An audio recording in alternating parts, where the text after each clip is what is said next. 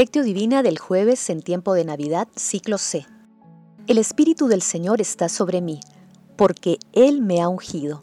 Me ha enviado a anunciar el Evangelio a los pobres, para anunciar a los cautivos la libertad y a los ciegos la vista, para dar libertad a los oprimidos y para proclamar el año de gracia del Señor. Oración inicial. Santo Espíritu de Dios, amor del Padre y del Hijo Ilumínanos con tus dones para que podamos comprender los tesoros de la sabiduría que Jesús nos quiere revelar en ese día. Otórganos la gracia para meditar los misterios de la palabra y revélanos sus más íntimos secretos. Madre Santísima intercede ante la Santísima Trinidad por nuestra petición. Ave María Purísima, sin pecado concebida. Paso 1. Lectura. Lectura del Santo Evangelio según San Lucas, capítulo 4, versículos del 14 al 22a. En aquel tiempo volvió a Galilea con la fuerza del Espíritu, y su fama se extendió por toda la región. Enseñaba en las sinagogas y todos lo alababan. Fue a Nazaret, donde se había criado. Entró en la sinagoga como era su costumbre los sábados, y se puso en pie para hacer la lectura le entregaron el libro del profeta Isaías y desarrollándolo encontró el pasaje donde estaba escrito, El Espíritu del Señor está sobre mí, porque Él me ha ungido, me ha enviado a anunciar el Evangelio a los pobres, para anunciar a los cautivos la libertad y a los ciegos la vista, para dar libertad a los oprimidos y para proclamar el año de gracia del Señor y enrollando el rollo, lo devolvió al que lo ayudaba y se sentó. Todos en la sinagoga tenían los ojos fijos en él, y él se puso a decirles, Hoy se cumple esta escritura que acaban de oír. Y todos le expresaban su aprobación y se admiraban de las palabras de gracia que salían de sus labios. Palabra del Señor, gloria a ti, Señor Jesús. Nosotros celebramos la Epifanía del Señor el domingo pasado, pero en muchos lugares del mundo se celebra hoy. En el pasaje evangélico la expresión hoy se cumple esta escritura que acaban de oír representa una nueva Epifanía, una manifestación plena del poder de nuestro Salvador. Esta revelación ocurre en la sinagoga, en el corazón de Nazaret donde Jesús lee el pasaje de Isaías 61, versículos del 1 al 2 que fue el texto que la providencia divina escogió para ese momento solemne que da inicio al plan salvífico de Dios, en el que Jesús proclama el programa de la misión que está a punto de empezar.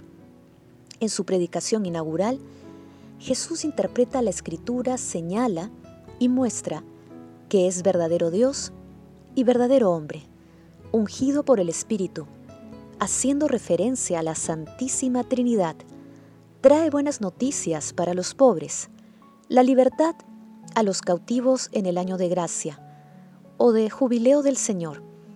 Esta última expresión hace referencia al perdón de los pecados, a su misericordia. Fijemos pues los ojos de nuestro corazón en Jesús, como lo hicieron quienes lo escuchaban en la sinagoga de Nazaret, y acojamos con alegría la salvación que nos trae a cada instante. Paso 2. Meditación. Queridos hermanos, ¿cuál es el mensaje que Jesús nos transmite a través de su palabra? El Señor no estima los músculos del hombre. El Señor aprecia a sus fieles que confían en su misericordia. El texto de hoy es una invitación simultánea de nuestro Señor Jesucristo a aceptar la conversión y la liberación y a contribuir a sus planes de salvación para la humanidad, consagrándonos al Espíritu Santo con fe y llevando su palabra por donde vayamos.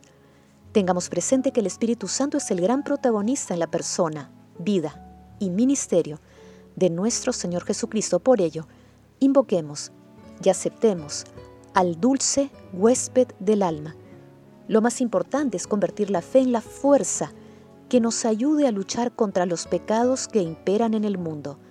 La promoción de ideologías contrarias a la fe cristiana la destrucción de la familia, el aborto, el abuso, la intolerancia, la injusticia, la violencia y otras manifestaciones de la oscuridad, Las personas que no conocen o se alejan de Dios se encuentran en situación de pobreza espiritual y están entre los pobres, que esperan el mensaje de salvación de nuestro Señor Jesucristo, mensajero de Dios Padre.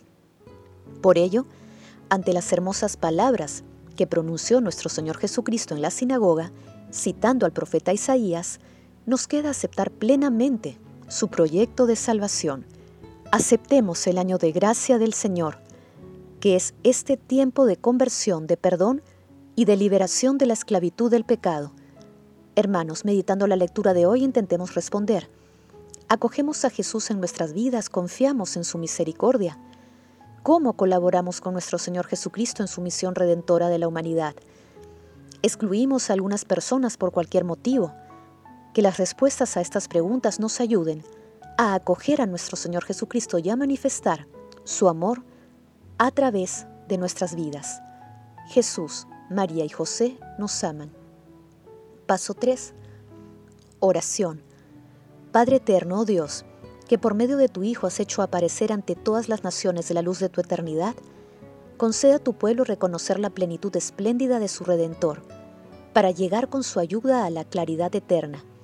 Espíritu Santo, fuego ardiente de amor, que revelas el amor providente y generoso de nuestro Señor Jesucristo, ayúdanos a cumplir nuestra misión personal y colectiva, dando testimonio coherente de sus enseñanzas, dejando de lado todo tipo de prejuicio. Amado Jesús, envíanos tu espíritu de luz y verdad a través de tu palabra, para que podamos aprender a caminar a la luz de tu sol, que es vida y alegría. Amado Jesús, por tu infinita misericordia, concede a las benditas almas del purgatorio la dicha de sentarse contigo en el banquete celestial, y a las personas moribundas concédeles el perdón y la paz interior para que lleguen directamente al cielo. Madre Santísima, Madre de la Divina Gracia, intercede por nuestras oraciones ante la Santísima Trinidad. Paso 4. Contemplación y acción. Hermanos, contemplemos a Dios con un sermón de Juan de Ford. El amor de Dios no es solo una presencia dulce y delicada en el alma, sino también una fuerza que actúa cuando se ofrece a nosotros. En consecuencia es útil investigar cuál es el valor de su obra cuando entra en acción, cuál es su fuerza, cuál es su esplendor y su consistencia. Era natural que una realidad de tanta importancia que había permanecido en silencio durante tanto tiempo salir algún día a la luz y que el misterio mantenido cuidadosamente escondido se manifestara algún día en todo su esplendor. Por esa misma razón el Señor Jesús, cuando todavía estaba entre nosotros, no se dio a conocer abiertamente durante mucho tiempo, sino que se mantuvo escondido, con sumo cuidado durante 30 años. Después, al presentarse, dice Isaías, como un río impetuoso impulsado por el viento del Señor, rompió el largo silencio. Abrió su boca haciendo destilar miel de sus labios. Abandonó la inactividad, abriendo sus manos para ofrecer dones maravillosos.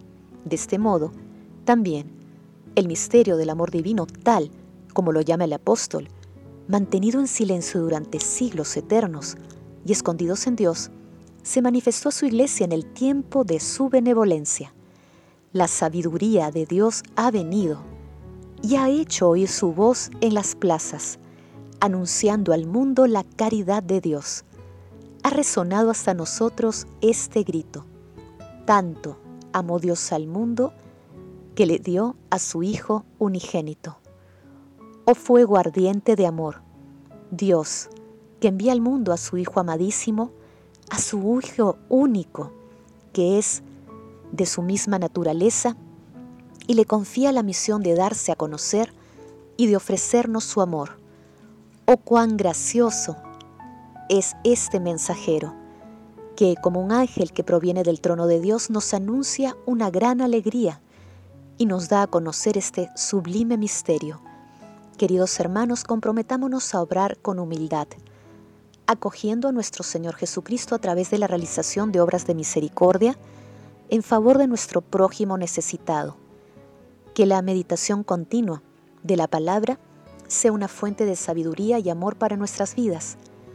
glorifiquemos a la Santísima Trinidad con nuestras vidas. Oración final. Gracias Señor Jesús, porque tu palabra nos conduce por caminos de paz, amor y santidad.